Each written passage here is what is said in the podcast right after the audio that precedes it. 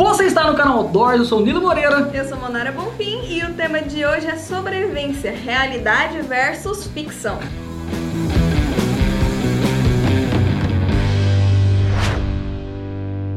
É isso aí! para quem está ouvindo somente o nosso podcast, você perdeu a dificuldade que a gente teve para começar o nosso primeiro podcast. Essa é uma live feita no YouTube toda terça-feira no canal Outdoors. A gente faz essa live para os nossos inscritos, responde os superchats, responde os chats, conversa com todo mundo, fala sobre o assunto e depois nós vamos transformar tudo isso em podcast para você poder ouvir nos seus agregadores de podcast. Tudo isso com o nosso jeitinho, com as nossas bobeiras, nossas sem piadas. Sem frescura, sem bobagem. Inclusive, nós vamos começar hoje esse podcast barra live lendo dois superchats aqui da nossa live que já começou bombando aqui. O primeiro foi o do nosso amigo Rodrigo, ou vulgo Zóio Barros, mandou um superchat e mandou só pra animar. Ou seja, esse podcast hoje vai ser bem animado. E depois o nosso amigo JP Rodrigues mandou: Estava na dúvida sobre comprar calças táticas para usar no clube de tiro. Não teve outra, foi Invictus Cover por sua causa. KKK. É isso aí, a gente fez um review sobre essa situação aí, sobre calças jeans ou calças táticas. E o cara o nosso amigo JP Rodrigues decidiu comprar graças aos nossos vídeos. É. Tudo bem com você, Monara? Eu tô ótima. Se, se você só está nos ouvindo, veja que eu tenho um gato aqui amoitado. Se você só está nos braços. ouvindo, veja. Eu tô, eu tô explicando, tô explicando. Tá, tá, tá, tá. Tem um gato aqui amoitado, a Mabel, nossa gatinha. Hoje tá chovendo e ela tá muito carente. Se você já sabe, gatos na chuva ficam muito carentes e ela deitou aqui e eu não tô podendo me mover. É isso aí. Pessoal, continue mandando os seus comentários no chat, os seus superchats. Se a gente, no meio da conversa aqui, sentir que tem alguma pergunta legal, alguma coisa que dá para encaixar, a gente vai parar e vai responder sem problema nenhum, tá bom? Fique tranquilo aí, pode continuar tranquilo. Mas, Monara, vamos começar esse assunto hoje, que o assunto hoje é sobrevivência, ficção versus realidade. Uhum. Antes da gente pautar o que tá aqui, uhum. é bom deixar claro para as pessoas que estão somente nos ouvindo, às vezes nem conhecem o canal Outdoors, está tá na nova mídia, está ouvindo um podcast. Quais foram as experiências de sobrevivência que você já teve uhum. para que a gente possa falar sobre esse assunto? Só para as pessoas não acharem que você está caindo aqui de paraquedas. Né? É, de sobrevivência em si. Tá, testes de sobrevivência, é, treinamentos, experiências, tudo que você acha que agrega para a pessoa entender que você entende um pouquinho sobre esse assunto. Sim, a gente já participou de vários cursos, né? A gente já teve um curso aqui na curso não, né? Uma vivência aqui na Mata Atlântica. A gente teve um curso de fato de sobrevivência é, na selva lá lá em Manaus, na Mata Amazônica. E a selva. gente é, na selva amazônica e a gente também já esteve em inúmeros acampamentos no Cerrado, que é a, a nossa região de origem. A gente vive acampando, a gente vive. É, vivia, né? Porque agora a gente veio aqui para o sul, para Santa Catarina, para Mata Atlântica. Então, assim, a gente tem experiência de acampamento, coisa caseira, né? Coisa é, pessoal. E temos cursos também que a gente participou. É, a gente tem combate, né? Na selva, a gente tem sobrevivência na selva, a gente tem pelo de gato no nariz. É, eu tô vendo que você tá coçando bastante o nariz, a gente começou essa live porque o gato deixou uns pelos aí, né? Sim, eu tô cheio de pelos de gato. Bom, para quem não conhece é, nossa origem, nosso canal, a gente tem, é, nós estamos há sete anos fazendo conteúdo sobre sobrevivência e aventura no YouTube. Antigamente num outro canal, agora no novo canal, o canal Outdoor. Estamos aqui em Santa Catarina vivendo de produção de conteúdo. Esse é o período documentado, né? Porque a gente sempre, desde a infância. Sim, falando, falando meio... de produção de conteúdo. Desde a infância a gente trabalha, a gente foi desbravador, foi líder desbravador, Monara foi parte da liderança também do clube. Nós fizemos muitas aventuras, participamos de várias atividades, inclusive eu já fiz um curso a mais de sobrevivência, uhum. fizemos curso, fiz curso de APH de combate, curso de combate e sobrevivência em, na selva amazônica, fizemos um, uma vivência de cinco dias na, na floresta, né, na, na, na, na Mata Atlântica, simulamos uma queda de aeronave. Então, nós estamos um pouquinho acostumados com situações simuladas Isso, de sobrevivência. Nós nunca passamos uma situação real do tipo caiu a aeronave, ou sei lá, o barco Fomos virou... uma expedição e nos perdemos, é. nada disso. Deixar bem claro que isso são nós vamos falar sobre ficção e realidade, sobre a ótica de quem tem experiências de, de, de situações simuladas, beleza? Uhum. Então vamos entrar ali na primeira camada que é falar sobre filmes, séries e documentários sobre sobrevivência. Por quê? Por que, que a gente vai falar sobre isso? A gente quer fazer um comparativo é, de, do que é prático, do que é fato na sobrevivência ou o que é só ficção e entretenimento, né? E o comparativo que a gente tem são filmes, né, séries e, entre aspas, documentários, porque mesmo os documentários, em grande parte, tem muito sensacionalismo, tem muita coisa para te manter entretido, te manter né, assistindo aquilo. Então, as comparações que a gente tem. Você tá enxergando aí? Tem de cá, de cá, de cá. Uh -uh. Aí ainda são os pelinhos transparentes. Enfim. Nossa, tá bem aqui. Bom, então vamos abordar aí você tem algum filme assim muito clássico para compartilhar com eles que fala sobre isso? A gente tem muitas obras ficcionais que tratam de sobrevivência. E tem obras que são baseadas em realidade, baseadas em histórias reais, né? É, o que eu queria pautar aqui inicialmente, mais importante de todos, é o seguinte: você precisa entender, nós precisamos entender, que quando você faz uma obra de ficção uma série, um filme, ou algo, algo um documentário, e eu estou fazendo aspas aqui, é, você tem a intenção primordial de entreter. Uhum. O primeiro é entretenimento. Em segundo vem isso. Você pode ver isso, por exemplo. Vem isso a os fatos, no caso. Como é que é? Você falou, em segundo vem isso. Isso, os fatos. Isso, em segundo vem, seria a parte dos fatos. Uhum. É, você pode notar isso, por exemplo, em filmes de guerra.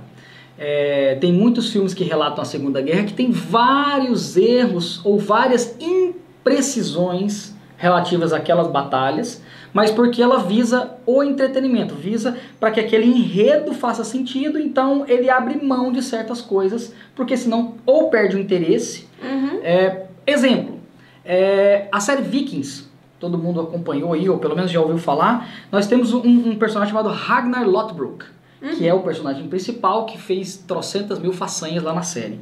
Esse personagem específico nunca existiu na realidade. Existiu algum Ragnar Lothbrok, mas ele não fez tudo aquilo. O que que eles fizeram? Eles pegaram vários feitos de vários vikings e colocaram em um só personagem, porque senão ia ficar impossível retratar isso numa série de cinema. Uma série é, de, por de, conta de, de né, pessoal que ia ter que contratar e também. É, até por conta de enredo, as pessoas Isso. não iam acompanhar vários reis diferentes, uma hora entra um, é. depois sai outro, ia ficar muito confuso. Então você coloca tudo num personagem só para que aquela trama se desenrola. Assim como fizeram, por exemplo, no no Chernobyl, né? Que eles Chernobyl, representaram é, dezenas de, de, de, cientistas, de físicos nucleares foram representados por apenas uma, uma personagem, uma personagem para poder é, facilitar, agilizar, sintetizar o, o, o estudo que foi feito ali no, no em Chernobyl. Então, é, são adaptações para manter interessante e transmitir a informação que quer ser passada. Um pequeno, uma pequena pausa, aquele, aquele asteriscozinho aqui na nossa fala, porque nós recebemos um super chat de Luiz Fernando Nunes de Oliveira e mandou o seguinte: Como eu gostaria de ver o Nilo e a Monara jogando jogos pós-apocalípticos, como The Last of Us, muito bom, e Days Gone. Parabéns pelo trabalho de vocês. Recentemente eu estou jogando o DayZ, que eu sempre assisti vídeos. O Nilo ama esse, essa eu temática. Eu adoro essa temática, né? eu adoro esse, esse tipo de, de jogo, mas eu nunca pensei em fazer vídeo ou coisa do tipo, porque até porque o canal não engloba isso. Teria que fazer um canal específico aí teria muita dor de cabeça. É, no meu caso, eu também amo essa temática, mas é assim, o Nilo jogando e eu assistindo, vidrada. Porque eu tenho um probleminha. Qual é o problema que eu não tenho, né? É, eu só consigo jogar jogo 2D. Plataforma. Só né? jogo de plataforma. Super Mario, Sonic. É, só esse tipo de joguinho. Quando o jogo é 3D, meu Deus do céu. Sabe, eu sou capaz de me perder num ambiente de dois cômodos, para você ter uma noção. Sem falar que, por exemplo, é, como envolve tiro ou ataque ou coisa do tipo, eu não consigo nem sequer mirar no meu oponente. Questão de costume é porque ela nunca parou pra jogar, Eu porque demora, a tentei, gente demora a aprender. eu- Quando eu comecei a jogar, eu demorei a aprender também, então faz parte. Paulo Santoro também mandou aqui, já aproveitando o superchat. Boa noite, casal lindo. Boa noite, pessoas. Boa noite Boa a todos noite, vocês. muito Paulo obrigada. Santoro, muito obrigado pela presença. Mas voltando aqui do nosso adendo, né? É, é muito importante entender que essas obras ficcionais, elas vão sempre buscar o entretenimento. Vou dar um exemplo. muito- Inclusive os games, né? Ele falou aí. Inclusive um- os games, exatamente. Porque nos games, então, aí que você Porque abusa do- senão da ficaria capacidade muito- humana, né? ficaria cada vez mais chato, né? Então, é, você precisa fazer isso ter um, um- um certo enredo, uma certa emoção, então eles, eles dão uma, uma mexida na, na, na realidade. Falando de programas de sobrevivência que foram os catalisadores e, o que fez com que essa temática se espalhasse mais no mundo recentemente, né? Como, por Uhum, exemplo, Bear o Grylls, Desafio em Dose assim. Dupla, é, e, e assim por diante. Todos eles são obras de entretenimento, tá? Não dá pra você pegar duas pessoas, levar pro meio do mato, é, colocar elas num ambiente hostil e falar assim, vamos ver o que acontece. Por quê? Porque não vai acontecer. A sobrevivência é chata. Uhum. A sobrevivência ela é um tédio. Monótono, Então o que, que você faz? Você nada. coloca um bicho no caminho dos caras, você faz com que a- o, o- falte fogo, você dá alguns elementos, você pega eles, coloca no carro, anda 10 km para um outro lugar interessante para continuar a filmagem como se tivesse andado esse período todo. Você faz com que a coisa crie uma certa dinâmica para o Que entretenimento. inclusive, por fim, eles começaram a colocar, né, no início dos programas. Todos desses sempre tiveram, sempre tiveram. As Desde pessoas o que não início. liam. Esse programa é uma obra ficcional e algumas ações foram colocadas para que. Porque senão, por exemplo, como é que o cara vai simular fazer uma, uma armadilha de, de, de peixes com garrafa PET se não aparecer uma garrafa PET para ele? Então eles Ou já se levam. não houver peixes naquele poço. Então você faz toda uma situação para que você consiga, através de uma obra ficcional, trazer alguma coisa próxima da realidade. Então isso é natural. A gente tem muita gratidão por essas, essas obras ficcionais que trouxeram isso para o nosso mundo e fizeram com que aquilo que a gente gostava já se tornasse mais popular. Ganhasse força, Mas né? a gente sabe que tudo aquilo ali é forjado entre aspas, tá bom? Não estamos denegrindo isso, só a realidade da coisa. Assim como pegadinhas, né? Vamos já já olhar aqui rapidamente. Luiz Fernando Nunes de Oliveira mandou um superchat. Se você fizer lives na Twitch, é uma possibilidade. Todo subprime do meu mês é seu. Estou jogando Hollow Knight, muito bom. Monara, isso é costume, relaxa. Luiz, vou pensar seriamente nisso. Deixa comigo. Quem sabe eu estou na Twitch aí. Estamos aqui para produzir conteúdo, conteúdo, né? É, então. Então vamos tacar ali pau nessa parada. Estamos fazendo um Bom, podcast. quem a coisa sabe algum dia eu aprendo, né? Mas eu é porque eu sou assim. Eu, esse é um defeito meu. Eu, quando eu tenho facilidade pra algo, eu passo a ter gosto por aquilo e desenvolvo aquilo. Quando eu não tenho facilidade natural, eu falo assim, não, não dou conta disso mesmo e nem tento. É, Monara Quer dizer, eu não- já tentei algumas vezes Monara não jogar. gosta de aprender nada que ela não tenha muita facilidade de aprender. Mas é, mas acho que isso é do ser humano, enfim. Aí o Nilo gosta de jogos muito realistas, como Battlefield, né? Battlefield é um jogo. Não é muito realista, calma. Quem tá assistindo aí vai ficar, vai dar um, vai dar um chilique achando.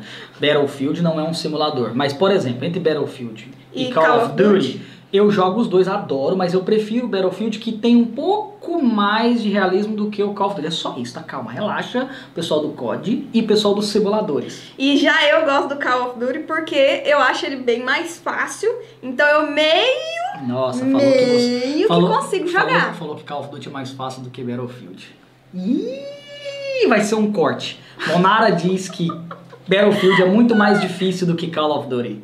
Bom, é, às vezes que eu tentei jogar, Deus me livre. Ela reafirma. Ué, mas é um fato. Eu não Bom, eu, as minhas habilidades se encaixaram melhor com Call of Duty do que o Battlefield. Mas é questão de treino, né? Eu também não demandei tempo pra fazer isso. Mas, por exemplo, se tá um- uma turma de amigos e a gente tá, tá disputando ali, o Call of Duty eu ainda consigo jogar. O Battlefield eu não consigo. Literalmente não consigo. Mas quem sabe, né? Vamos ver. Em relação. Beleza, acho que deu pra. né? Em relação a filmes, séries e documentários, eu quero aproveitar o superchat do meu amigo Bora Trilha. Opa! porque nós vamos falar sobre esse assunto. Me mandou o superchat, aproveitem e comentem sobre o convite de largados e pelados. Ah, sim. Monara, você foi convidado a largados e pelados?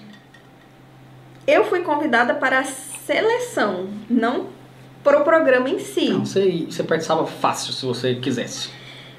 É, em termos, sim, pelo seguinte, é, não tem muita mulher da área da sobrevivência virtualmente, né? Provavelmente, por exemplo, a sua mãe, que ama acampar, a bicha é foda no esquema.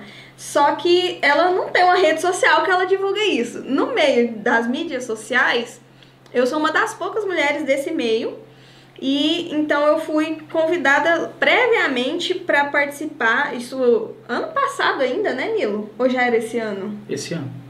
Comecinho, comecinho desse ano, é, fui convidada para participar das, da seleção.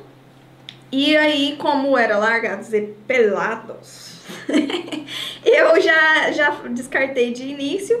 E aí a, a, a moça que entrou em contato comigo, inclusive, me perguntou se eu conhecia alguém, se eu poderia indicar, porque é difícil achar mulheres dispostas a isso. Vocês ouviram Se isso? escutaram um estrondo, não foi. Não é nossa barriga. Não é efeito sonoro, é chuva. É, hoje tá bem chuvoso aqui desde. De manhã tava assim, nubladinho, né? E aí Daí choveu. de tarde choveu bastante, tá até agora. Então, assim, não é fácil acharem mulheres é, do meio dispostas a isso. Aí eu acho que no final das contas eles tiveram que buscar mulheres que estivessem interessadas em ficar peladas. Deixa eu falar a minha versão em relação ao Largados e Pelados. Eu também fui convidado pessoalmente, particularmente na minha rede social. E nós não, não aceitamos o convite pelo seguinte. É, Largados e Pelados ele tem uma premissa que a gente acha muito ficcional. Por que ficcional, Nilo? É uma pessoa pelada em um ambiente hostil, portando apenas um único objeto. Em que situação da vida real de um ser humano ele se encontraria numa situação como essa?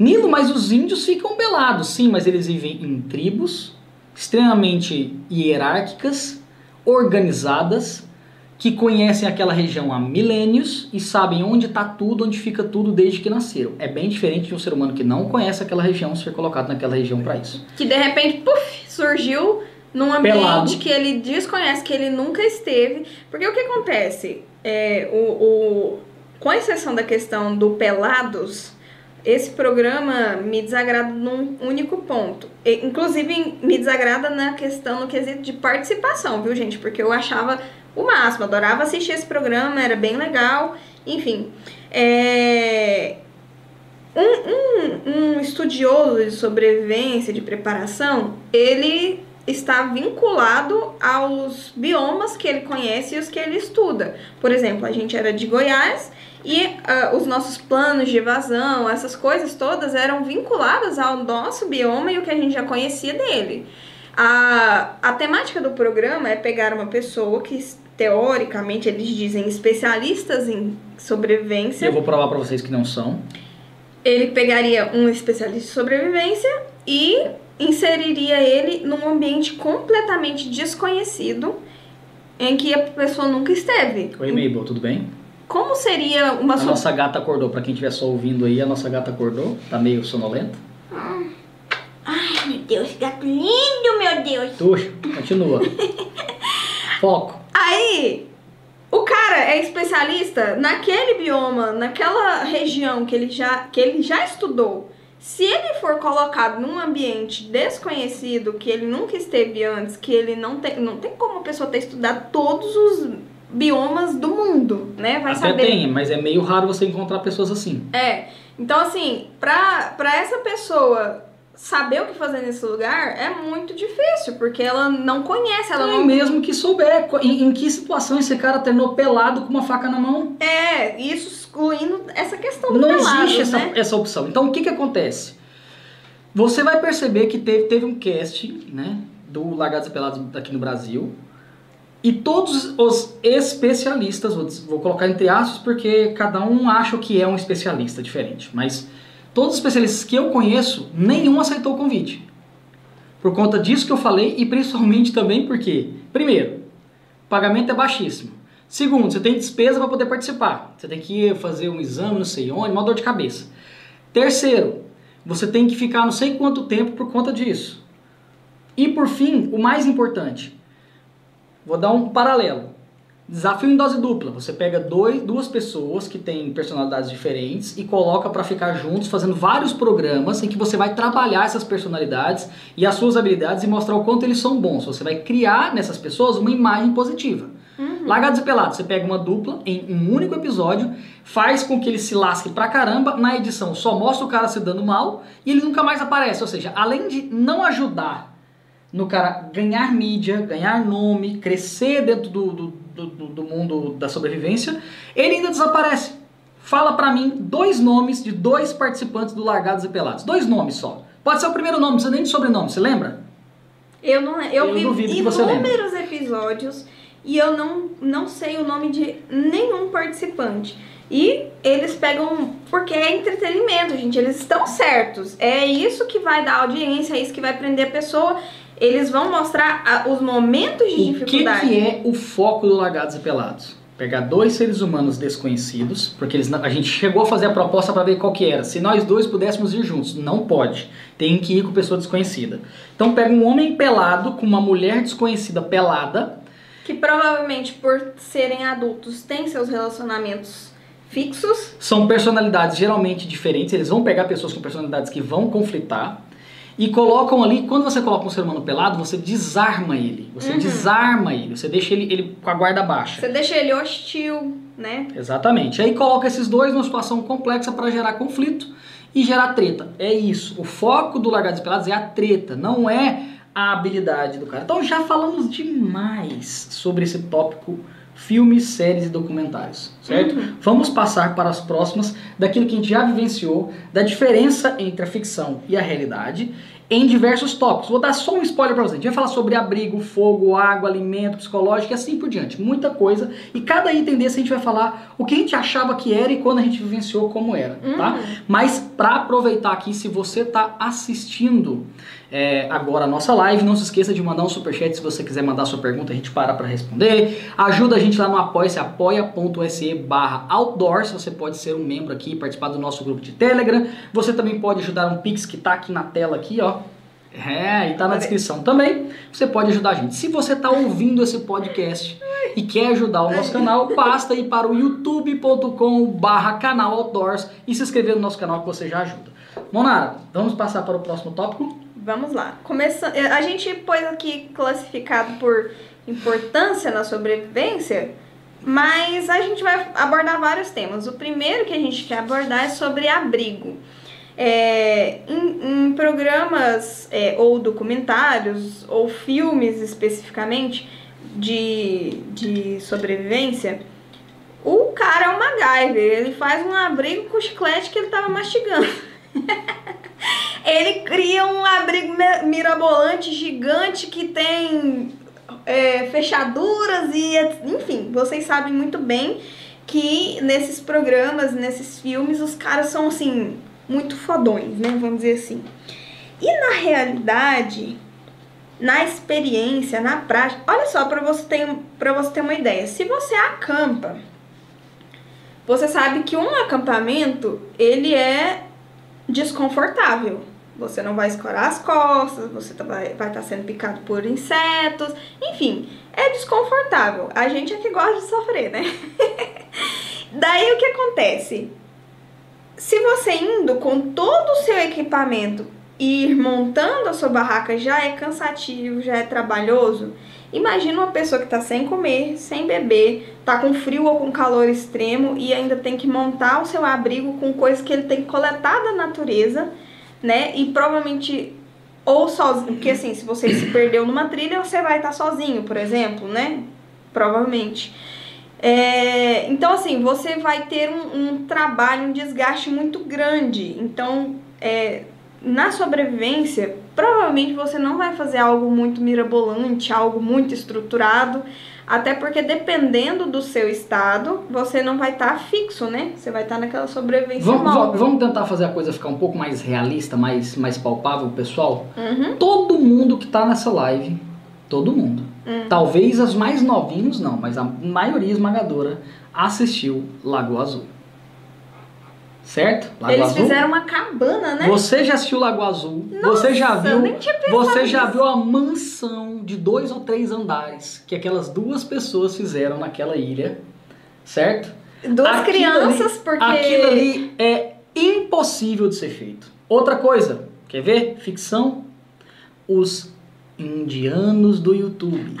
Aquilo é feito com bobcat, gente. Aquilo é feito com, com, com pá carregadeira. Aquilo não é feito com pauzinho, tá? Não existe aquela possibilidade. Não tem como, que é ficção. Eles falam assim, pra dar uma noção de tempo, né?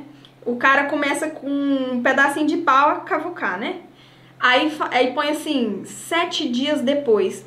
Aí ele tá com o mesmo pau que ainda tá verde. O pau nem ressecou. Não, a grama, às vezes colocam grama, passa três meses depois. A grama que nem tá plantada ainda tá verde. O bambu É, que eles usaram, tá tipo, três meses depois, o bambu tá, tá verde. Cara, não é real, tá?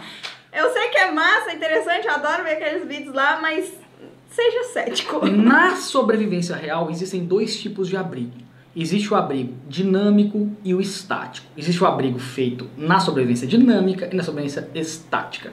Existe o abrigo permanente e o abrigo para você passar ao menos apenas uma noite. Como funciona o abrigo permanente? Caiu a aeronave e eu quero esperar o resgate na aeronave.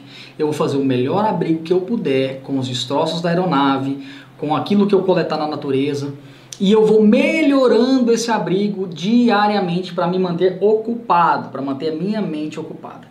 E existe o abrigo. Presa- é, prezando também pela manutenção da- das energias das calorias, né? A Exatamente. pessoa tem que O se manter mínimo- ocupada, mas também ela não pode exagerar para não acelerar o processo aí de emagrecimento, de Manara, você tem. Você, você acredita que tem gente aqui no chat com a cara de pau de falar que Lagoa Azul não é do tempo dele?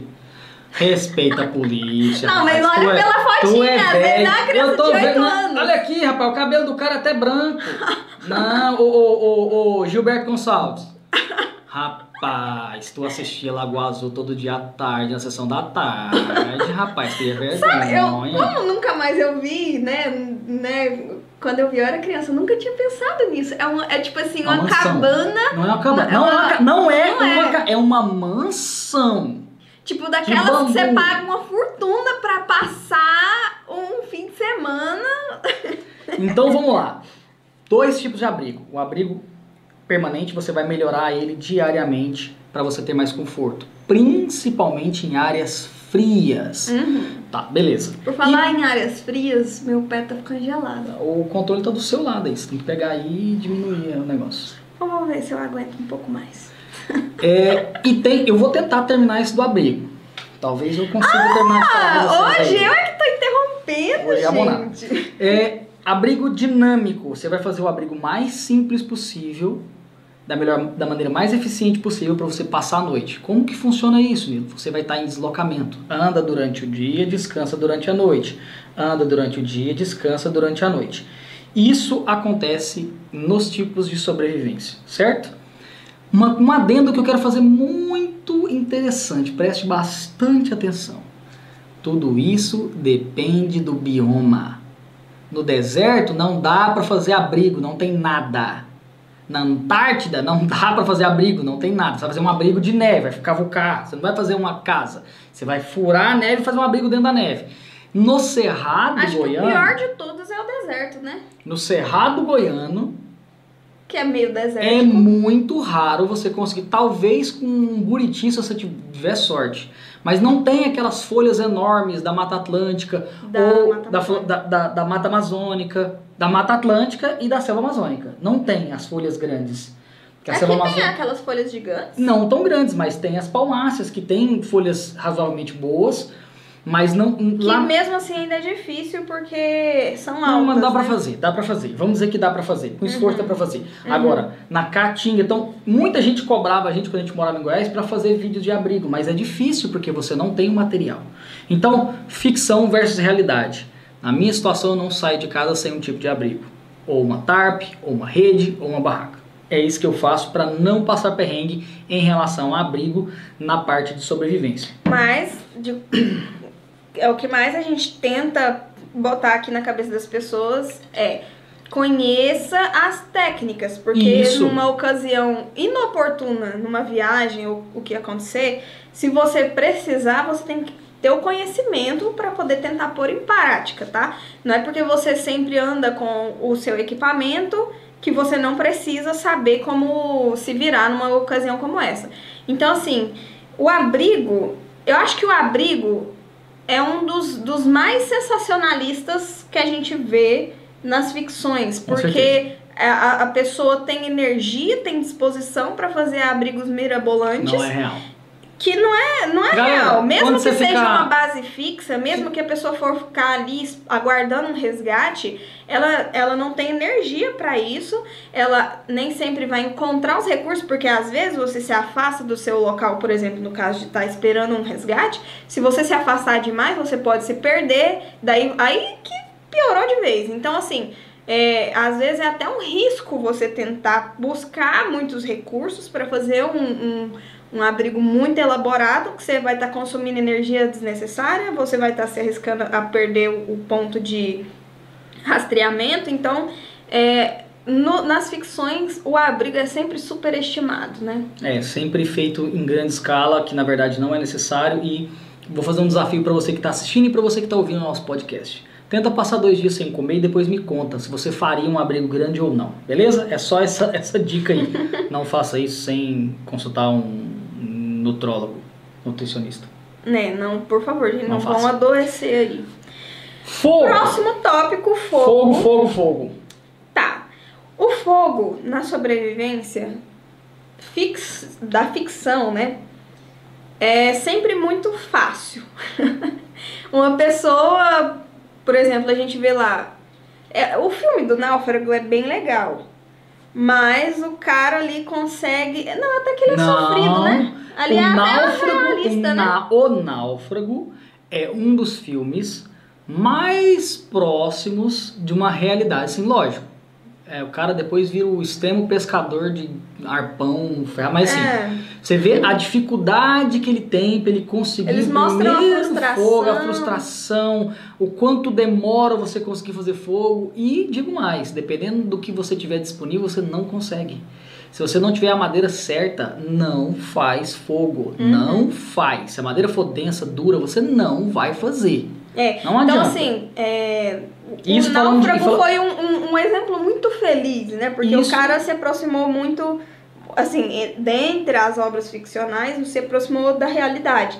Mas na maioria das vezes, o cara vai ali, riça um pauzinho ali e, puf, acende um fogo. É, Isso nos próprios programas de sobrevivência. aham. Eu já vi alguns programas de sobrevivência da Discovery que o cara dá umas duas chilepadas ali e o fogo já tá aceso. É, e isso não existe, gente.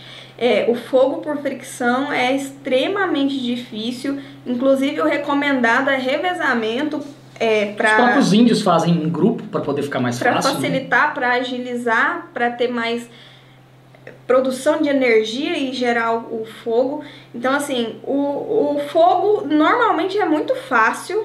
Por exemplo, qualquer filme que você vê, o cara se perde na floresta, o cara, é, enfim, todos eles o cara tem fogo. Não vi um filme com o cara não tem um fogo. E na maioria das vezes o cara não vai conseguir fazer fogo. Não tem jeito. Não vai. O fogo é uma coisa muito difícil. É, por exemplo, em Claro, a Goiás, menos que o cara tenha um kit. Tenha um fogo, kit e tenha uma muita instrução. habilidade, instrução para fazer, habilidade. aí você vai fazer fogo. Mas se você tiver que fazer do nada um hand drill, por exemplo, mesmo que você tenha muita habilidade, você vai precisar de uma madeira seca e a madeira certa que você precisa, porque não é qualquer madeira que você faça hand drill. Uhum. Então, é, E, e uma madeira seca pode levar, por exemplo, nós temos a, a benção chamada embaúba, que é uma excelente madeira para fazer mas hand bowl drill não drill, rola. bowl drill, né? E daí, para você coletar essa madeira, porque você vai, né, tirar um galho, alguma coisa assim, e esperar ela secar, você vai passar dias sem fogo, o que pode comprometer a sua sobrevivência. Então, assim, a produção de fogo, eu acho que é uma das maiores dificuldades da sobrevivência. Eu acho que sim. Se você não tiver equipamento, se você tiver sem nada, tiver largado e pelado, como diz os outros, né? Mas assim, vamos dizer que na maioria esmagadora das situações de sobrevivência, a pessoa tenha pelo menos um isqueiro no bolso. Vamos dizer assim. Uhum. Mesmo assim, dependendo do ambiente onde você estiver, e você não. O que mais tem é gente que assiste vídeo de YouTube, compra uma pederneira e acha que vai fazer fogo. Uhum. Não vai fazer. Fogo com pederneira não é fácil se você não souber as técnicas certas de como montar uma fogueira, de como ter uma boa isca, qual o material que pega fogo melhor, como você trabalha esse material para ele ficar mais inflamável, qual a posição de riscar a pederneira, como se risca a pederneira. Tudo isso são coisas que vão é, é, definir se você vai conseguir ou não o fogo. E, gente, é, ao longo desses sete anos de produção de conteúdo, ao longo desses sete anos, eu sempre estive com o Nilo em todos os vídeos filmando com ele. E então, assim, eu já cansei de ver como se acende uma fogueira, eu já cansei de ouvir como se acende uma fogueira. E quando eu fui fazer a minha fogueira, porque o que acontece? Nunca sou eu que faço, é sempre o Nilo. Primeiro pelo, pela cultura, né, do cavalheirismo. Segundo porque sempre tem que ser filmado. Então a gente, é, no outro canal, o Nilo era, era quem aparecia. Então a gente tinha que filmar ele fazendo. Então todas as vezes tinha que filmar. Então sempre era ele que fazia. Quando eu tive a oportunidade de eu fazer uma fogueira, é, por mais que eu tivesse toda a teoria, a prática é totalmente diferente. É ali que surgem as dúvidas. Por exemplo, é, eu fui fazer uma fogueira uma, numa outra ocasião e sufoquei a fogueira. Por quê? Eu sou uma pessoa perfeccionista. Aí eu pegava os gravetos e eu deixava eles todos alinhadinhos. Quando você vai montar a fogueira, se os gravetos não ficarem bem é, é, desuniformes, não vai ter oxigênio. Sem, sem a fogueira respirar, ela, o fogo não vai acender. Então, quando eu montei a fogueira, eu falei assim, e eu não sabia até tentar. Eu montei, ah, tá perfeita. E essa experiência que eu tô falando é no curso de sobrevivência lá na Floresta Amazônica. Eu montei a fogueira, tava tudo perfeito, toda a isca, é, os gravetos estavam ótimos, tudo perfeito para acender. Mas no que eu fui acender, os meus gravetos eram muito pequenos, eles ficaram muito unidos, eles ficaram muito alinhados, então a fogueira tava abafada, tava sufocada e eu não fazia ideia. E isso é um tipo de coisa que você só vai entender Na prática. na prática. E essa foi um, esse foi meu problema. Meu perfeccionismo me atrapalhava, inclusive. E você pode ter outra dificuldade que você só vai descobrir quando você põe em prática. Então é imprescindível você treinar, porque a teoria é uma coisa, a prática é outra. Monara, tenho que te interromper, desculpa rapidamente, vai voltar sobre o assunto, mas o nosso grande apoiador Luiz Eduardo Andrade mandou o seguinte superchat. Fala Nilo, como estão as coisas por aí? Novidade do drone? Monara já está quase pousando sossegada, já, já está, não, Monara já está pousando sossegada, espero que estejam fazendo muitas imagens boas por aí. Abraço. Ah, e saindo o Celtic Outlander, o ensaio já está garantido. Uh!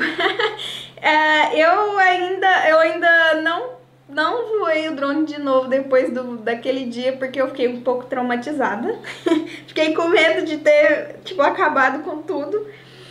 E o principal motivo disso é porque a gente tem pressa de aprender a, manusear. A gente quer fazer imagens de boa qualidade. Já fiz algumas legais O que dá já- pra usar no, no Sim, vídeo. mas o que acontece? É, a bateria do drone, ela, ela dura muito pouco. E a gente ganhou duas, gente. O cara foi fera Foi demais. ele mesmo. Então, é, por mais que sejam duas, ainda é tipo bem 10 rápido. minutos, É. né? Pra treinar, para assim, para você fazer as imagens que você precisa é o suficiente, mas pra você aprender é muito pouco, porque Então aí a é gente pouco. decidiu o quê? Que primeiro o Nilo vai treinar, aprender, a hora que ele tiver craque, que a gente já puder assim, Aí eu tipo, vou ensinar ela com calma. É, porque aí a gente vai ter tempo pra Isso. isso, pra não comprometer o conteúdo. Luiz Eduardo, já Mas- vai limpando as lentes aí, porque a Tendara tá gostando da gente. E logo logo vai ter a barraca de teto no Celtinha, será? Hum, é isso aí.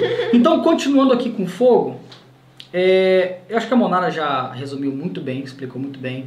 Muitas pessoas realmente acham que é fácil fazer fogo e não é.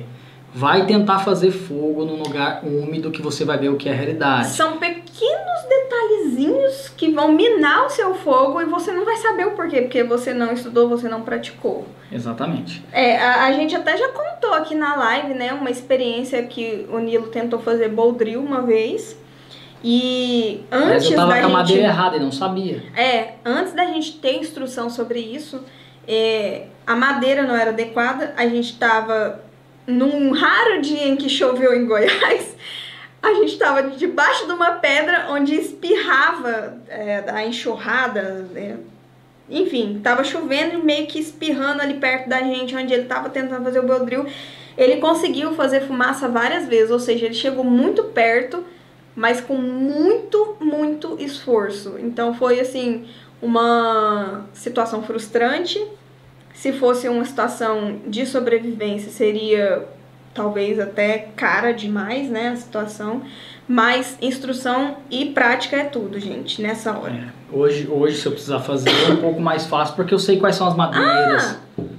Vamos interromper o assunto aqui e falar. falar alguma coisa da fogueira? Você vai, só você falar hoje, só pra Tá, vai, vai, assim. vai. O que, que é que você ia falar? Era só sobre o meu resultado que saiu, que a Ah, gente ficou de avisar No hoje. final a gente fala, né? Porque agora a gente Hum. tá no podcast, o pessoal tá ouvindo a gente lá da casa deles. Uhum. E a gente, né, Tá bom, tem vai. que focar um pouco mais que, Fala sobre o fogo aí, Nilo. que esse live vai ficar bem grande.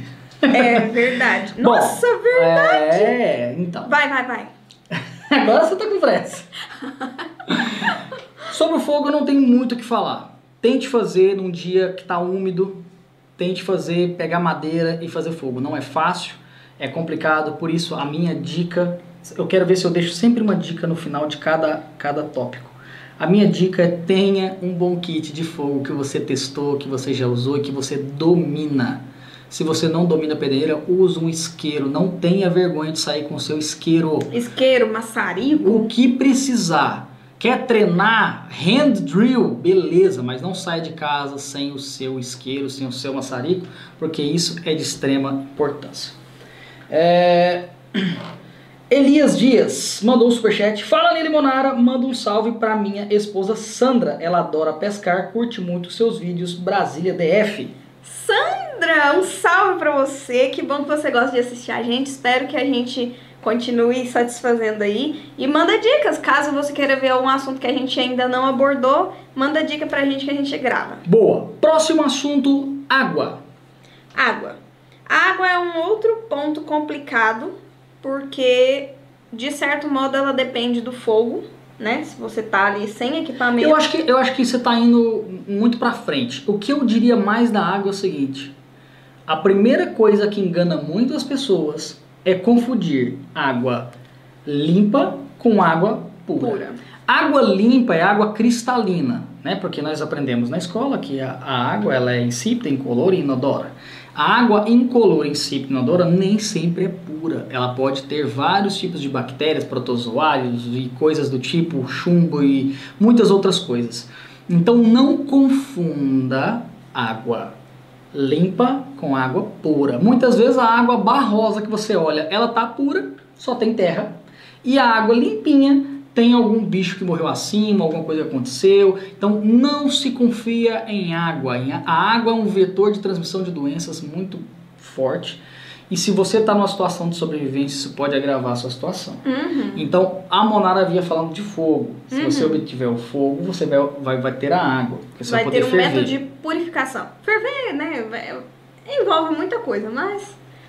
Ferver a água, não tira metais pesados, não tira agrotóxicos e não tira coisas, venenos desse tipo. Uhum. Ela vai matar alguns tipos de vermes e bactérias e tudo mais, mas não garante uma água realmente pura. O que garante uma água realmente pura seria um filtro da melhor qualidade que você puder adquirir, não é caro e pode salvar sua vida. Então minha dica é, já já tô dando minha dica adiantada aqui. Uhum. Mas em relação à água, é de suma importância que você purifique, purifique.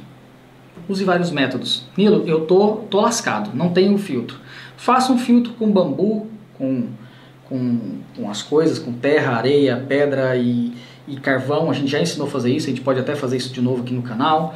É, depois ferva essa água, tente fazer o máximo que você puder para poder beber. Mas, esse já é pessoal meu. Uhum. Eu, eu. Uhum. Se eu estiver numa situação de sede extrema, dois, três dias já só tenho sem tomar água, eu encontrar uma água que eu não sei se ela está limpa ou não, e eu não tiver condição nenhuma de purificar, eu vou beber. Eu. Não estou falando para você fazer isso, mas eu acho que terei mais chance de sobreviver me hidratando e tendo uma doença que depois vai desencadear Uhum. do que eu me desidratar, porque a gente sabe que três dias é o máximo que o ser humano dura sem água. Porém, são três dias normais. Você numa situação de sobrevivência, debaixo do sol quente, umidade, calor, andando, tentando chegar num local para sobreviver, você não vai durar três dias sem água. É, é, isso aí é uma questão. Gente, acampar é muito bom por causa disso. Se você acampa, você sabe o quanto mais energia você gasta no acampamento do que num dia normal dentro de casa. É, para você fazer um xixi, você gasta muita energia. Aham. Pra você coletar sua água, você gasta Fazer muita energia. Pra comida, você fazer sua comida, você gasta abrigo. muita energia. Tudo gasta muita energia no acampamento. Então, assim, é, é um momento que você vai estar consumindo energia ao máximo e não vai estar repondo nada. Então, é, o, o imediatismo ali tem que ser levado em consideração. Eu concordo com o Nilo que antes eu ter um, um- uma diarreia, uma coisa assim, daqui a uns dias, do que eu morrer de sede, né? Para não ter um. um- Mas é importante salientar que existem diversas técnicas de purificação simples e fáceis que você pode tentar fazer para não correr o risco de ter essa infecção. Eu estou dizendo um caso extremo em que você Uhum. não consiga de forma nenhuma. Eu acho muito difícil que onde você está perdido você não encontre areia, terra, pedras Carvão. e carvão se você fizer um fogo, entendeu? Então você vai conseguir purificar. Estou falando uma situação extrema, um- por exemplo, em Goiás, Cerrado, a água não é como no na Amazônia aqui, que você cortou um, um- qualquer Um cipó, cipó. sai água. Não, lá é seco. Você vai encontrar água no cipó na beira do rio. Talvez seja uma forma de você conseguir água pura. No rio você não sabe se está bem, já corta um cipó ali, toma água, porque ela está pura, e vai tentar conseguir purificar a água do rio. Inclusive, a água que você adquire por meio de plantas na Amazônia é um volume grande. Em Goiás é, É tipo assim, pouco. algumas gotas. Então, em Goiás, no Cerrado, é bem complicada essa questão da água. Então, às vezes, aquela água que pode estar suja e talvez contaminada pode ser a diferença da vida ou a morte. Exato. É, então, água. E aí entra a questão do fogo, né? Se você tiver fogo, perfeito. Tá, mas aí que você um vai fazer. Você fez o fogo, maravilha. Como é que você vai ferver a água? Exatamente, é o ponto que eu ia entrar. Se você tá assim, sem nada mesmo, tipo, você se perdeu. Se você se perdeu numa, numa trilha, eu espero que você tenha algum equipamento para esse tipo de situação, né? Se você tá sem nada, realmente aí as suas chances vão cada vez mais Tem um método. Tem um método. Que não é Consegui cipó. fogo, consegui fogo. Sabe-se lá como, consegui fogo. Uhum. Mas eu não tenho uma vasilha para ferver água. O que você pode fazer? Você vai tentar conseguir uma poça d'água, hum, seja nas pedras, por exemplo, você está ali num lugar onde tem umas Ah, pedras, tá, já que você enche de água ali que a água não vai embora. Você vai ferver, esquentar a pedra, pedra, coloca várias pedras para esquentar, pega com os pauzinhos e joga a pedra fervendo dentro da água. É uma forma de tentar ajudar. É. Não vai resolver tudo, mas pode tentar ajudar. Água eu acho que não precisamos É, mais vamos falar. acelerar Vamos porque são acelerar. muito tópicos. A- o próximo tópico que eu acho muito interessante, que na ficção. Que é muito Não, eu vou- sensacionalizado Eu vou como abrigo. muito- Acho que até mais que o abrigo, né? Talvez mais que o abrigo, principalmente em séries de sobrevivência, Andrezão. Uhum. Alimentação. Gente, é, chega a ser engraçado. Pra quem já tem, já tem prática, pra quem já, já tem assim uma intimidade com a natureza, você sabe que você não vai ver um bicho por aí facilmente e que muito menos você vai, oh, eu quando for sobreviver no mato, vou viver de plantas e frutas. Você vai morrer, vai acontecer. Você vai comer uma planta. Gente, eu acho lindo, graças a Deus a nossa sociedade proporciona isso, essa escolha de você ser vegetariano, vegano, e etc. Mas na sobrevivência, meu filho, você não vai achar fruta por aí. Você não vai. Se achar, porque o que acontece? Não, na sobrevivência, a realidade é a seguinte: na sobrevivência, a sua frescura desaparece, seja ela para qual for. Ah, eu só como carne, eu odeio verduras. Filho, se você encontrar no meio de uma situação, você tá uma cinco dias sem comer. lá, Se você você vai... encontrar uma plantação de cebola, você vai comer cebola crua, entendeu? Vai. É isso que vai acontecer. Se você encontrar uma cobra, você vai comer a cobra. Se você encontrar um gambá, você vai comer o gambá. Se você encontrar um calango, você vai comer o calango. Isso que você vai fazer. Só que é muito difícil encontrar alimento em situação de selva, em situação de mata, em situação de ambiente hostil, em situação de natureza nativa, mata nativa. É muito difícil. O mais fácil, na minha visão de experiência ao longo dos tempos, é peixe. É o mais fácil de encontrar. Porém, sem um kit pesca é bem difícil você conseguir pescar. Dá pra fazer, mas tem- as técnicas são mais complicadas. E caçar animais sem uma arma de fogo, sem experiência prévia de caça, porque no Brasil ninguém tem experiência prévia de caça. Ou você cometeu crime muito É. difícil. Ah, Nilo, mas eu caço javali. Você não vai encontrar javali na situação de sobrevivência. Não vai. E se você encontrar, você não vai ter uma 12. Muito difícil, a menos que você esteja numa caça ao javali e se perdeu. E aí você entrou em situação de sobrevivência. Talvez. É. Mas em 99% dos casos, você não vai encontrar essa facilidade de caça. Então, creia, alimentação vai ser assim, raro demais e o que vier você vai comer. E que provavelmente, na maioria das vezes, serão cobras, porque é um animal que se desloca mais lentamente, né? Ou cobra, ou É. peixe. Isso, tipo assim, a, a gente tem aquela. A gente vê filme e a gente pensa, ah, se eu tiver no mato é só eu fazer um arco e flecha. Cara, tenta. Ó, eu vou dar, vou dar uma dica aqui nessa live barra podcast. Procura no YouTube o canal DH Arqueria Primitiva. O cara faz arcos incríveis e faz arcos primitivos. Inclusive ele faz as setas das flechas, as- faz tudo de forma primitiva. E para você dominar a arte que aquele cara dominou, demora anos. Porque um arco não é feito com qualquer galho que você achar. É, gente. as pessoas acham que é só pegar qualquer galho que vai dar certo. É, não funciona. Você é tem que assim. ter a madeira, você tem que ter uma corda que tenha resistência e flexibilidade, você tem que ter uma ponta de flecha, você tem que conseguir fazer uma flecha é, é, bem retinha, que se ela for torta, ela não vai acertar onde você tá mirando. Uhum. Você tem que saber como disparar uma flecha. Sabe? Nem isso. Eu nunca disparei uma, uma flecha, então não faço a menor ideia de como fazer isso. É, então, assim, a gente tem muito esse mito, né? De que, ah, eu, eu chego lá, Vou eu fazer faço uma lança, vou fazer armadilha. eu vou fazer uma armadilha. Você sabe fazer uma armadilha? Você sabe onde você deve colocar a armadilha? Por isso a dica é faça um curso de sobrevivência que lá você vai aprender onde fazer, como fazer e lembrando Como rastrear animais, onde normalmente você pode encontrar. Porque o que acontece?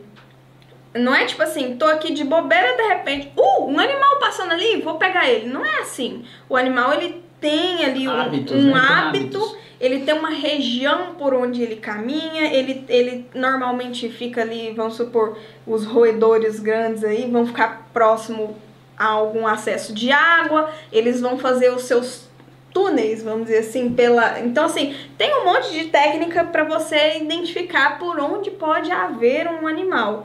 Só que nos filmes isso parece muito fácil. O cara consegue comer carne direto, ele consegue um monte de frutas e cocos. Tipo assim, todo filme que é um cara numa ilha, o cara tá em abundância de bananas, mangas, peixes, cocos. Isso não existe. não existe, isso não é a realidade, né? É, então a alimentação é, você tem que estudar.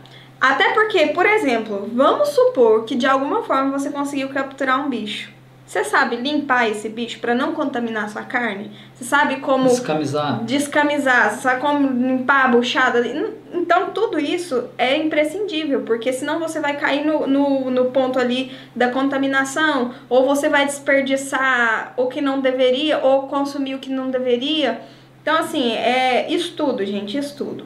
E se, a gente, se tem uma coisa que a gente tem visto é que não é bobeira é, as prevenções, a, os estudos de sobrevivência, porque cada dia que passa a gente vê que, por exemplo, a pandemia está evoluindo cada vez mais, a- o, o financeiro de vários países está ruindo cada vez mais, e pra gente, eu não diria nem entrar no estado de calamidade, mas só de você diminuir um pouco o, o seu estilo de vida, já é um choque muito grande. A gente tem que estar preparado para isso. Por exemplo, o brasileiro, em sua maioria, está acostumado a consumir carne em suas refeições diariamente. Numa situação de crise econômica muito alta, provavelmente você vai comer uma vez por semana, uma vez por mês. Minha mãe, na infância dela, eu nem sei se ela comeu carne na infância dela. Você está preparado para viver isso hoje? Ou você está buscando meios para evitar essa situação? É, é, é, complicado. Às vezes a gente só pensa no apocalipse, né? Mas às vezes é uma questão financeira apenas.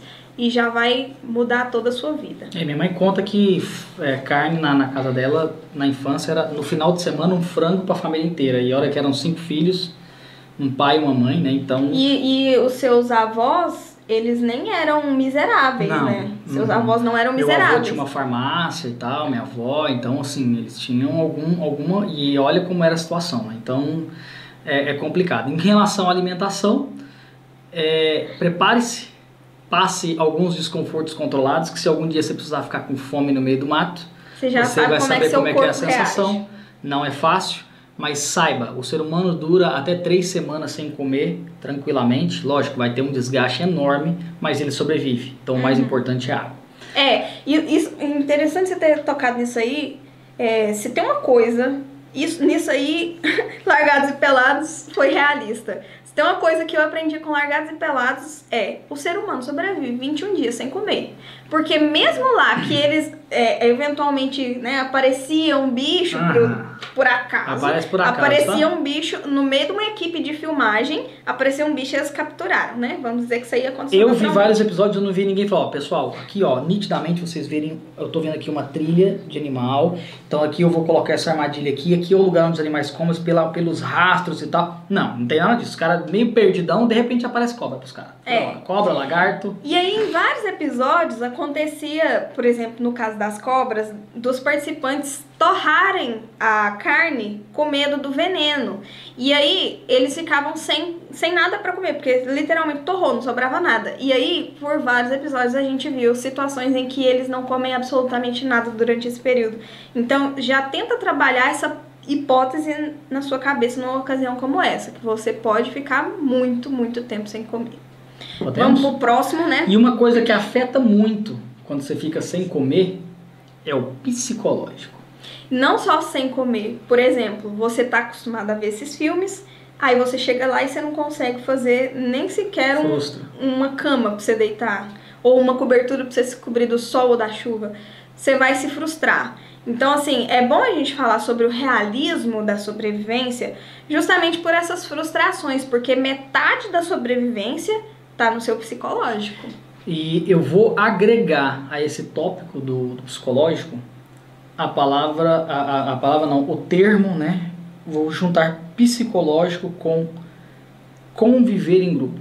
Porque Uhum. pode ser que você esteja numa sobrevivência em grupo. Mas antes de gente falar sobre isso, tem que lembrar você que está assistindo essa live que tem o superchat para você colaborar com a gente. Tem o Pix ali do lado da cabeça da Monara, você pode fazer uma doação de qualquer valor, você vai estar ajudando a gente de- da forma mais direta possível. 100% da sua doação vai chegar na gente, vai se transformar em conteúdo para você, tá? Se você quiser ajudar de forma a mais constante, tem apoia.se barra outdoors e você pode participar do nosso grupo de Telegram, receber os vídeos primeiros que todo mundo, bater papo da gente lá no grupo e a gente sempre tá lá muito ativo, tá bom? Venha fazer parte também.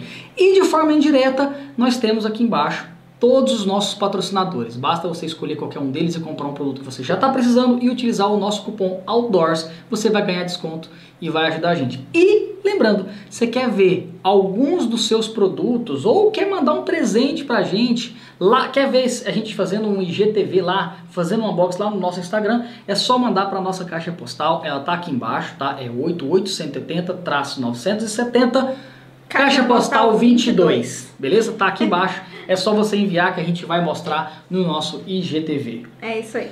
É, eu gostaria de deixar bem claro, aqui a gente está falando sobre ficção e realidade, é, que muitas vezes na ficção eles são muito realistas em relação à parte de psicológico. Quando Uhum. se trata, quando estou falando Mas é porque especificamente. eles exploram Estou isso, falando né? especificamente da convivência com outras pessoas, porque essas ficções aqui mais uma vez vem à tona Largados e Pelados, eles querem explorar o conflito. Uhum. E a gente consegue ver ali o quanto é difícil você tomar decisões e você é, conviver com outra pessoa numa situação extrema. Por quê? Porque nós temos uma capa social que foi criada ao longo dos anos, que a gente foi educado, a gente foi para a escola, a gente aprendeu o que pode, o que não pode, tudo mais.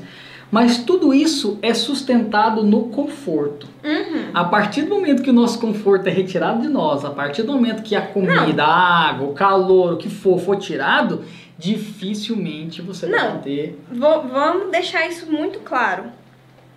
Você trabalha numa empresa? Você tem contato com outros funcionários? Todo mundo tem conforto, todo mundo tem sua estabilidade, tem E sua família. rola treta. Treta pra caramba no trabalho, com tudo bem, tudo certo. Imagina na sobrevivência. Imagina. Mas as pessoas têm uma, as pessoas têm uma ilusão, muitas vezes, eu conheço algumas pessoas assim, que acha que numa situação como essa todos irão se unir em prol do objetivo de sobreviver. Você sabe o que, que vai acontecer? Vai ter um folgado que vai comer toda a comida que todo mundo coletou, Coletou. quando todo mundo estiver dormindo. Vai ter um outro folgado que vai fingir que está doente, que não consegue andar para ficar deitado o dia inteiro. Vai ter um outro folgado que não vai querer participar da divisão de trabalhos e vai ter um coitado que vai ficar fazendo tudo. Uhum. É assim que acontece na realidade. É assim que acontece na maioria dos grupos que acampa junto, que faz curso de sobrevivência. Quem já participou de um curso sabe como é que é. Então, assim, essa realidade. Esteja preparado para trabalhar em equipe, saiba liderar, saiba recuar e deixar a outra pessoa tomar a iniciativa. Deixa a pessoa se sentir participando das decisões, que vai ser mais fácil ela querer fazer alguma coisa do que você tomar a decisão, porque muitas vezes é, a gente tem a tendência de achar que porque você entende daquela situação, você tem que mandar. Uhum. Naturalmente, a pessoa que tem essa tendência de ser líder, de mandar e tudo mais, ela acha que porque ela sabe, ela vai mandar e todo mundo vai obedecer. E não é assim. Tá? As pessoas não vão te obedecer porque você sabe mais ou menos. Isso é bem complicado. Até porque há linhas de raciocínio diferentes. Por exemplo, uma pessoa que naturalmente se tornou um líder de uma equipe, ele pode ter um dos integrantes que discorda e acha que deveria ser feito de outra forma. Uma grande, um grande exemplo disso aí é a nossa política hoje. É, temos dois lados, vamos dizer assim, os conservadores e os progressistas. Ambos acreditam piamente e dariam a sua vida, às vezes, por aquela ideologia, mas cada um sabe o que é melhor para si.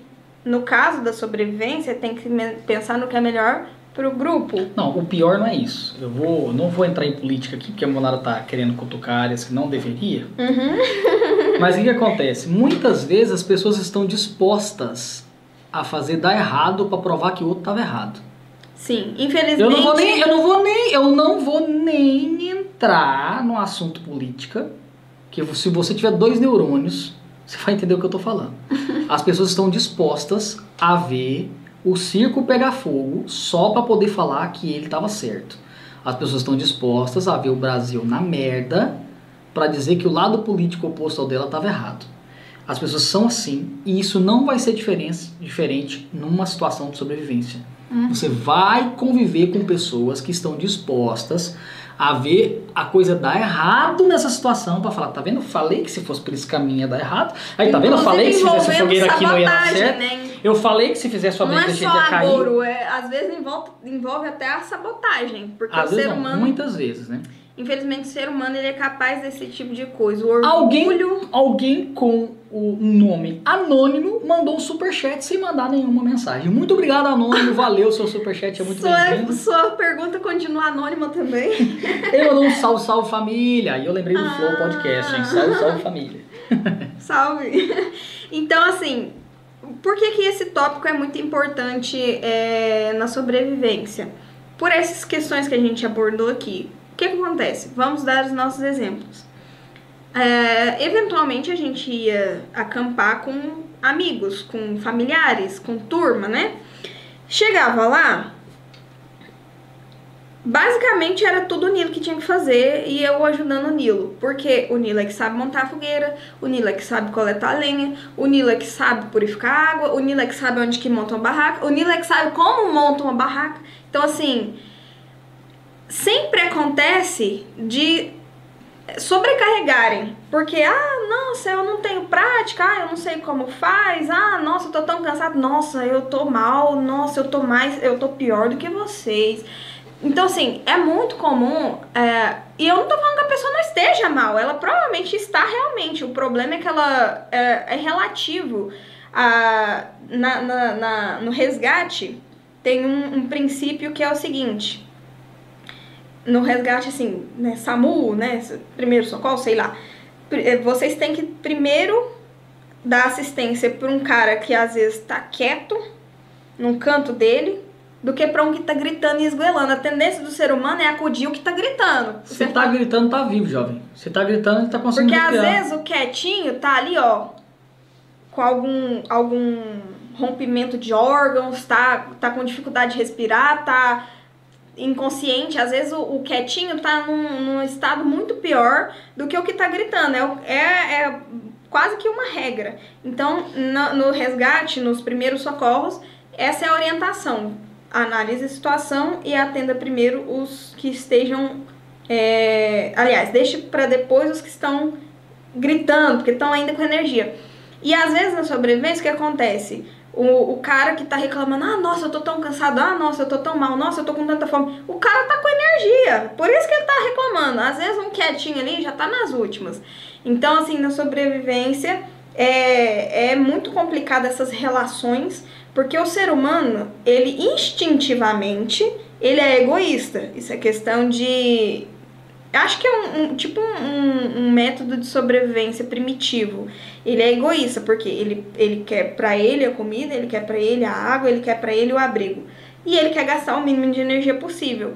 Então, já que é, esse é o nosso natural, esse é o nosso instinto, e num grupo não pode ser feito dessa forma, porque senão o grupo inteiro rui é, a gente tem que tomar muito cuidado e trabalhar muito o psicológico para evitar esse tipo de situação, ou melhor, evitar não, trabalhar esse tipo de situação, porque infelizmente é quase que inevitável. Sempre vai ter alguém que vai tentar ser folgado, que vai tentar se aproveitar, que vai tentar se beneficiar mais do que o outro.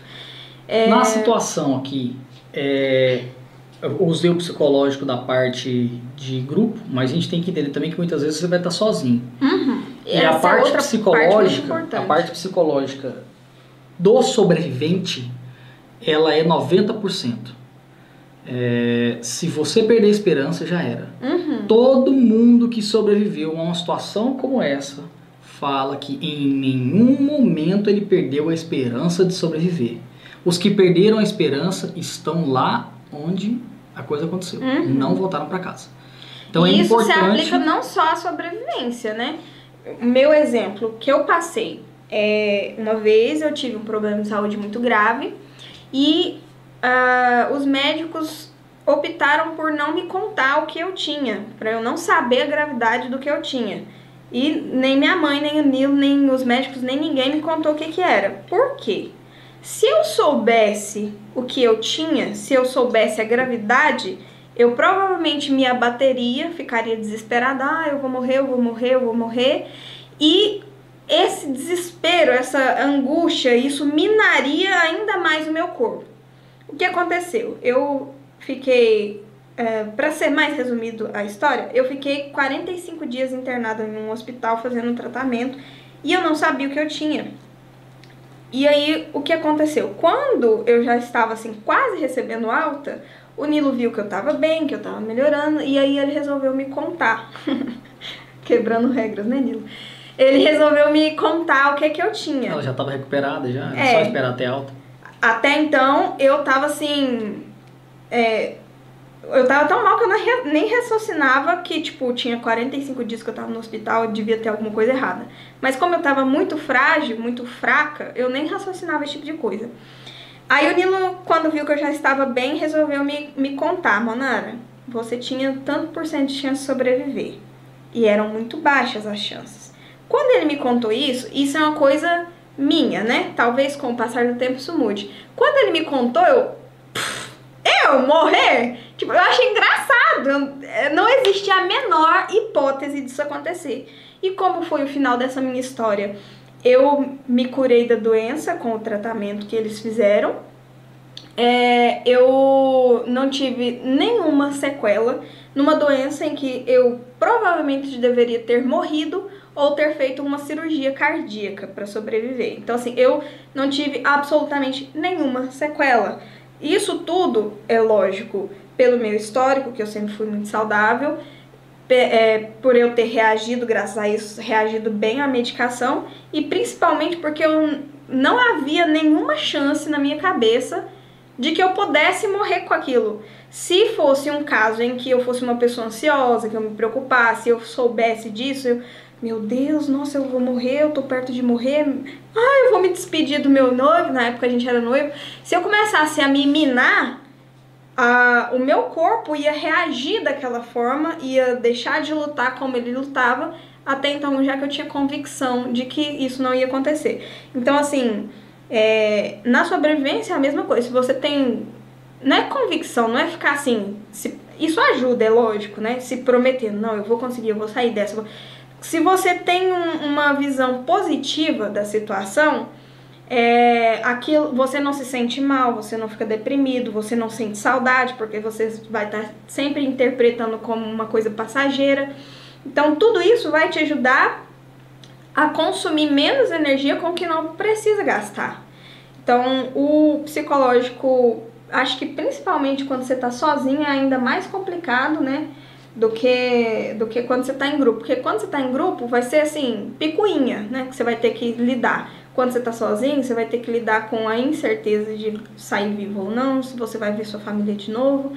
E é coisa que a gente nem se deve você, estar pensando. Se você quer saber se é difícil essa situação, você vai fazer o seguinte, vou te mandar um teste, tá? Você vai para um ambiente que você tenha segurança de fazer isso. Tem que ter segurança, não pode ser em qualquer lugar, tá? Vai num lugar seguro, próximo de da civilização, nada muito hardcore. Você vai passar um final de semana, sai sexta-feira à tarde e volta no domingo, final de tarde acampa sozinho e não leve celular. Ou caixinha de som. Ou leve o seu celular por segurança, mas deixe ele desligado. Não ligue ele, não use ele para tirar foto, para fazer nada, para filmar ou para mandar uma mensagem, nada. Nem caixinha de som, nada. Fica só você, a fogueira, a barraquinha ou, ou a rede e passa aí dois dias que você vai ver como é que é que fica o seu fator psicológico. É. Primeiro é o tempo, né? A primeira coisa é o tempo, porque parece que nunca passa, as horas não passam, simplesmente não passam. Tanto é que em acampamento é muito comum você dormir bem cedo. Primeiro, porque você gastou muita energia durante o dia, e segundo, porque você não tem distrações, você não tem nada para ocupar a cabeça e você já tá cansado, você acaba dormindo. Então, assim, dá 8 horas da noite no acampamento a impressão é que já é meia-noite, uma hora da manhã, pelo tempo que. A impressão de tempo que se, que se passou é que já foram muitas horas, quando na verdade foi pouquíssimas horas, né? Uhum. Então, assim, a primeira coisa que, que vai te assustar é a, a passagem de tempo. Vamos Bom, acelerar? enfim, Vamos acelerar? Vamos, vamos. Próximo tópico eu vou englobar duas coisas, porque as pessoas às vezes confundem e é bom a gente entender essa diferença. As próximas duas coisas que as pessoas desconsideram da ficção para a realidade é clima e tempo. Uhum. Deixa eu definir o que é clima e o que é tempo de forma bem leiga para que a gente possa entender. O clima é a situação climática em que se envolve uma região. Vou dar um exemplo. O clima de Goiás é seco e quente. Ele é assim praticamente o ano todo, é um clima. O clima amazônico é quente e úmido, certo? É bastante chuvoso. O tempo é a situação do clima naquele momento. Por exemplo, a mulher vai dar a previsão do tempo e não previsão do clima. Previsão do tempo diz que esse final de semana vai chover. Então nós vamos chover, se você for acampar. Então essa é a diferença de clima e tempo. As pessoas em situação real de sobrevivência, elas quando elas vão se preparar aqui, pensar e assistir filmes e tal, elas esquecem desse fator. Que uma coisa é você estar bem durante o dia, tranquilo, sol, tal. Agora, durante uma tempestade que dura dias, E que Na Amazônia provavelmente dura você vai dias. ter que ficar debaixo do seu abrigo que você já construiu, né? Você não vai ter liberdade pra andar, pra ir, se voltar. tiver o abrigo. É. Às vezes o cara tá em sobrevivência dinâmica e tá chovendo há dois dias sem parar. Uhum. À noite, se você estiver na Mata Atlântica, por exemplo, na nossa região de Santa Catarina, e começar a chover e você estiver fora do abrigo, você vai morrer de hipotermia. Ponto. Isso é muito grave. É muito perigoso. Travessia da Serra Fina, várias pessoas morreram. No, as pessoas acham que no Brasil ninguém morre de frio, e morre sim, Uhum. hipotermia grave. Molhado, vento e frio vai te matar, É. mesmo estando no Brasil. Eu tô quase entrando em hipotermia aqui dentro, sério? imagina. Você tá com frio Não, mesmo? não, não tô com tanto frio assim, não. Deixa eu dar uma. É só meu pé que fica gelado, acho que vou ter que começar a gravar, fazer as lives de meia. meu pé Você quer que sempre. desliga ou você quer que deixa mais quente? Eu tô confortável, é só meu pé que tá gelado mesmo. Mas, gente. Então tem- não mexe. Não, pode deixar. Tá. Aliás, ele já tá pra cima, né? É. Dizem que mulheres são seres de outro mundo, né? Porque os pés são sempre gelados e é verdade. É, então, o clima é um negócio que às vezes a gente subestima e é algo muito importante que tem que ser muito considerado. É, Uma vez eu e Nilo foi num, num treinamento de líderes, no acampamento de líderes de desbravadores. E lá tinha várias atividades, né? Uma das atividades a gente ia fazer uma caminhada até determinado ponto onde a gente ia armar nossos abrigos. E daí de lá a gente faria uma pista de orientação. Na caminhada até esse ponto, vai me, me ajudando porque a minha memória é ruim. A sua também é, mas a minha é pior. Na caminhada começou a chover. A gente chegou no ponto de, de parada até poder fazer a tal pista de orientação. E a gente meio que fez um abriguinho por ali, mas a gente estava encharcado. Gente, a, a gente andou assistindo esses dias é, os relatos da Karina Oliani a respeito do Everest, né, Nil? E ela falou sobre graus de hipotermia. É, e ela explica direitinho lá como é que são esses graus de hipotermia e como são a- os graus de perda de, de membros, né? Vocês não acreditam que lá em Goiás, sei lá que época, Norte de Goiás. você acha que era que época do ano? Não você lembro, lembra? não lembro. Provavelmente era início de ano, né? Porque. Hum, Realmente Pra não lembro. preparar a gente pro restante do ano. Realmente não lembro. Enfim, não sei que, que época do ano era, só sei que em Goiás. É, deve ser início de ano porque chovia, né? Enfim, provavelmente no verão, porque tava chovendo lá em Goiás, e é só nessa época que lá chove. É, no verão de Goiás, que é muito quente, a gente, no meio dessa caminhada, eu tremia de uma forma que vocês não têm noção do quanto eu tremia de frio. E o que eu achei mais estranho é que o- os meus dedões do- dos pés ficaram dormentes por meses por causa daquele frio que eu tava sentindo. O, o, o sapato que eu tava não era muito bom, ele apertava, ou seja, dificultava a minha circulação e ainda tava gelada por causa do frio. Era uma porcaria. É, meu tênis era uma porcaria. Aí, você pensa assim, em Goiás, eu cheguei perto de perder uns dedos. cheguei perto não, mas vocês entenderam o contexto aí. Imagina só, no alto de uma serra, num, num frio lascado, se você não vai... Temperaturas negativas que no É, Brasil chega no chega a inverno temperaturas fácil. negativas.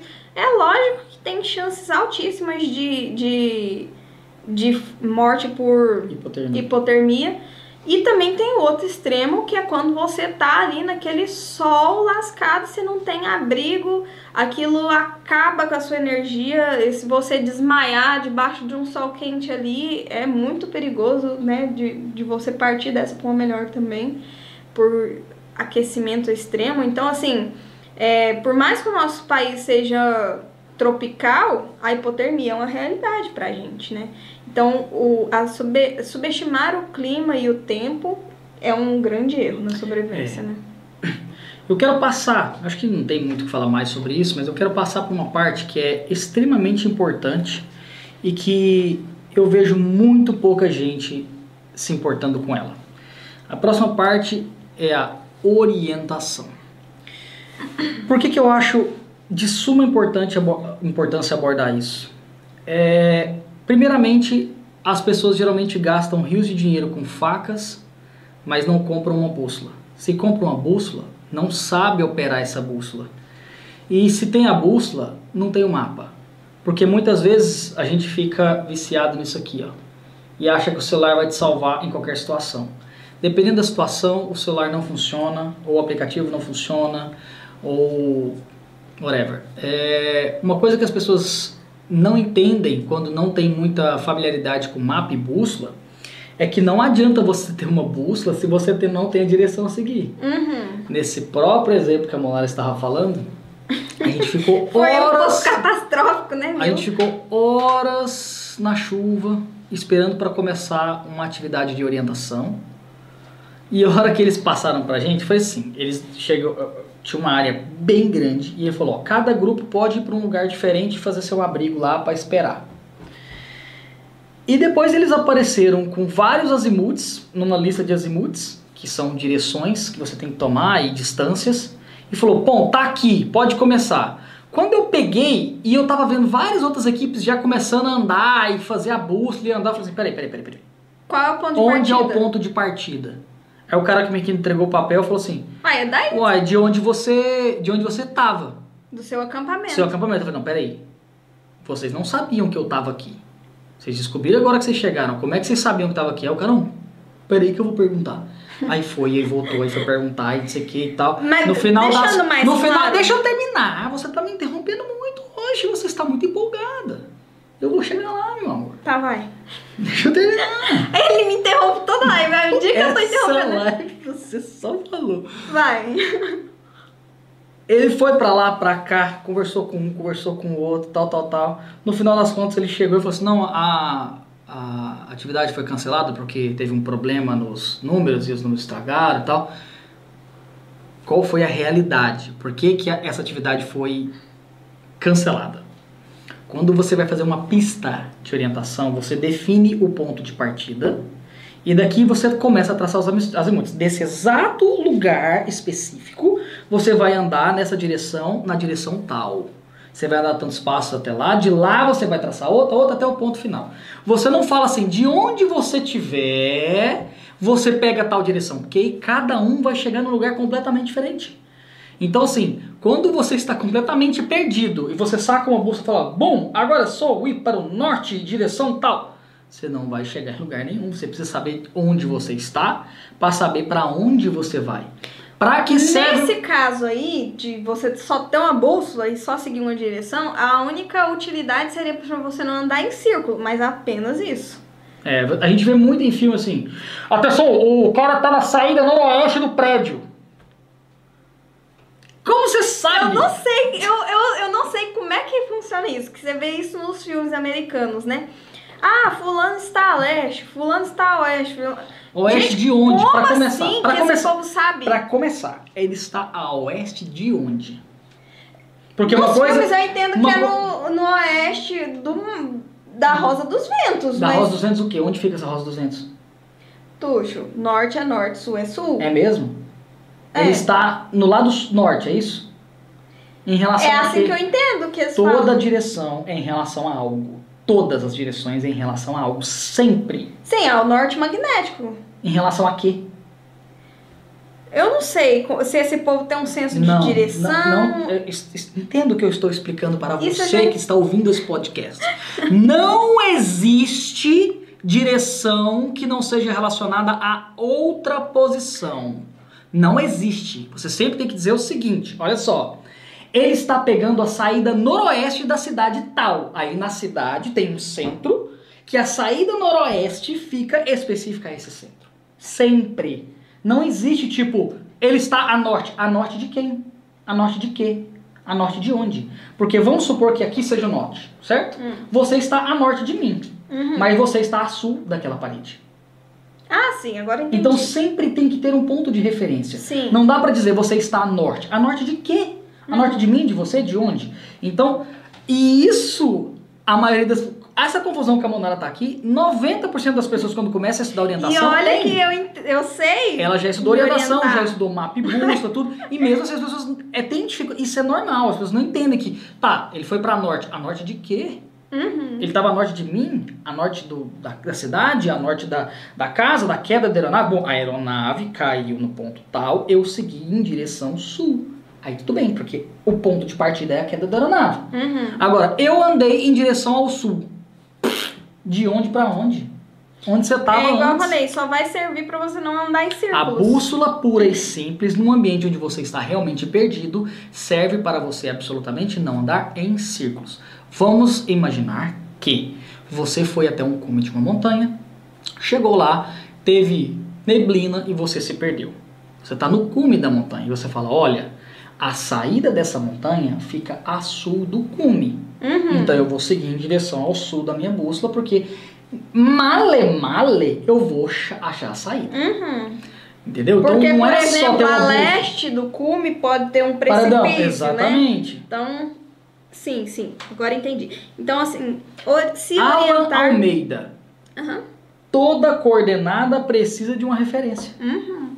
Exatamente. Exatamente. É Então, lógico, a menos que você fale coordenadas específicas de um mapa mundi, por exemplo. Ele tá na coordenada tal, tal, tal norte, tal, tal, tal leste. Tem todos aqueles números que tem ali que você coloca no Google Maps, por exemplo, ele acha, tudo bem. Mas você fala, tá a tantos graus, a tantos graus de onde? Qual a distância? Onde era o ponto inicial? Então a gente tem que entender isso, que não adianta ter só um mapa ou só uma bússola, se você não soubesse localizar nesse lugar antes de começar a andar. Uhum. Por isso é sempre importante você ter um equipamento de orientação, seja um GPS, seja um spot que pode pedir socorro, seja o seu celular com um aplicativo que funcione offline, senão não adianta absolutamente nada. Lembrando disso, que em áreas remotas não vai pegar, tá? Então tem toda essa parte de orientação. É, a orientação é, faz a diferença na hora do seu auto-resgate, ou às vezes você tem comunicação, não tem como, por exemplo, você se machucou e precisa de ser resgatado, você tem comunicação com as pessoas,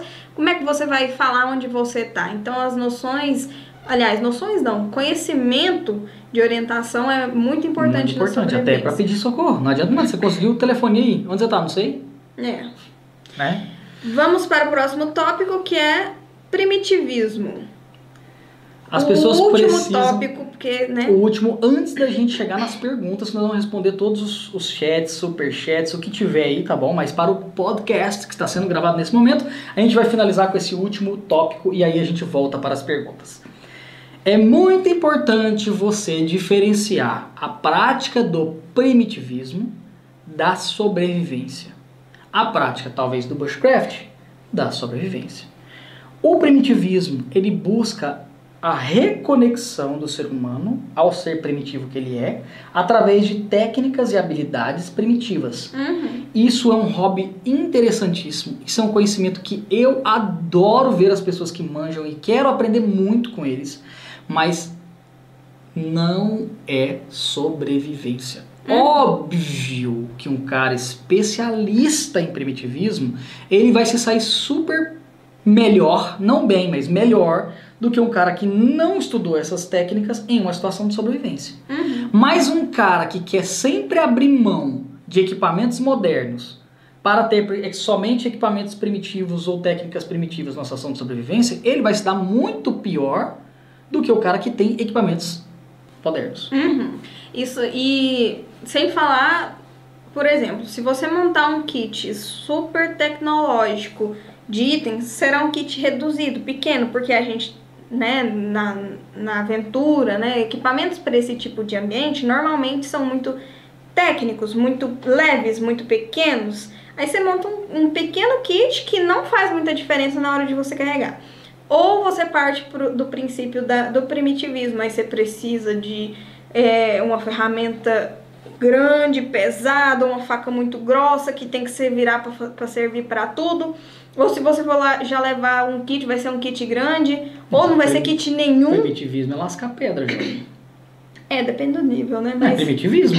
enfim, Primitivismo é isso. o bushcraft talvez usaria as lâminas, tal, mas o primitivismo ele busca usar a pedra lascada. É, É, resumindo, você não pode contar com a sorte, vamos dizer assim. Porque você não sabe onde você vai se perder. Se você soubesse, você não se perdia, né? Então é quando você não Você espera. nunca sabe quando vai entrar em uma situação de sobrevivência. É isso. Uhum. Então é o seguinte, quer praticar o primitivismo, vá sempre com backups modernos. Nunca se exponha a um risco desnecessário, porque você vai entrar numa situação complicada e é, vai se lascar, certo? Então é muito importante você discernir, diferenciar uma prática da situação real de sobrevivência em que você quer simplesmente sobreviver. Uhum. Então você vai fazer tudo que tiver ao seu alcance e vai usar tudo que tiver ao seu alcance. Uhum. Essa é a forma mais inteligente. Quanto mais Certo. fácil, mais rápido, melhor, né? Eu acho que foi muito produtivo. Vamos chegar na, na resolução final aqui, na, na, eh, no resumo, e vamos finalizar aqui para o podcast. Mas lembrando que vamos continuar com vocês na live para responder todas as suas dúvidas. Então, você que está ouvindo esse podcast e quiser fazer perguntas durante a gravação, basta você participar das nossas lives toda terça-feira, às 20 horas no canal Outdoors no YouTube, beleza? É lá que está acontecendo essas lives. Eu espero que você tenha gostado. Não deixa de você compartilhar esse conteúdo para outras pessoas. Mostre o nosso podcast para outras pessoas. Nós estamos começando e precisamos muito da sua ajuda ao compartilhar, né, mano? É isso aí, gente. Foi um prazer falar desses assuntos com vocês. A gente fica muito feliz de, de transmitir o mínimo de noção para vocês, o mínimo de informação, porque o nosso objetivo é ajudar. Espero que essas dicas tenham acrescentado em alguma coisa para vocês. E até a próxima, né, Nil? Eu espero que você tenha gostado desse podcast. Eu te vejo ou você me escuta no próximo. Tchau.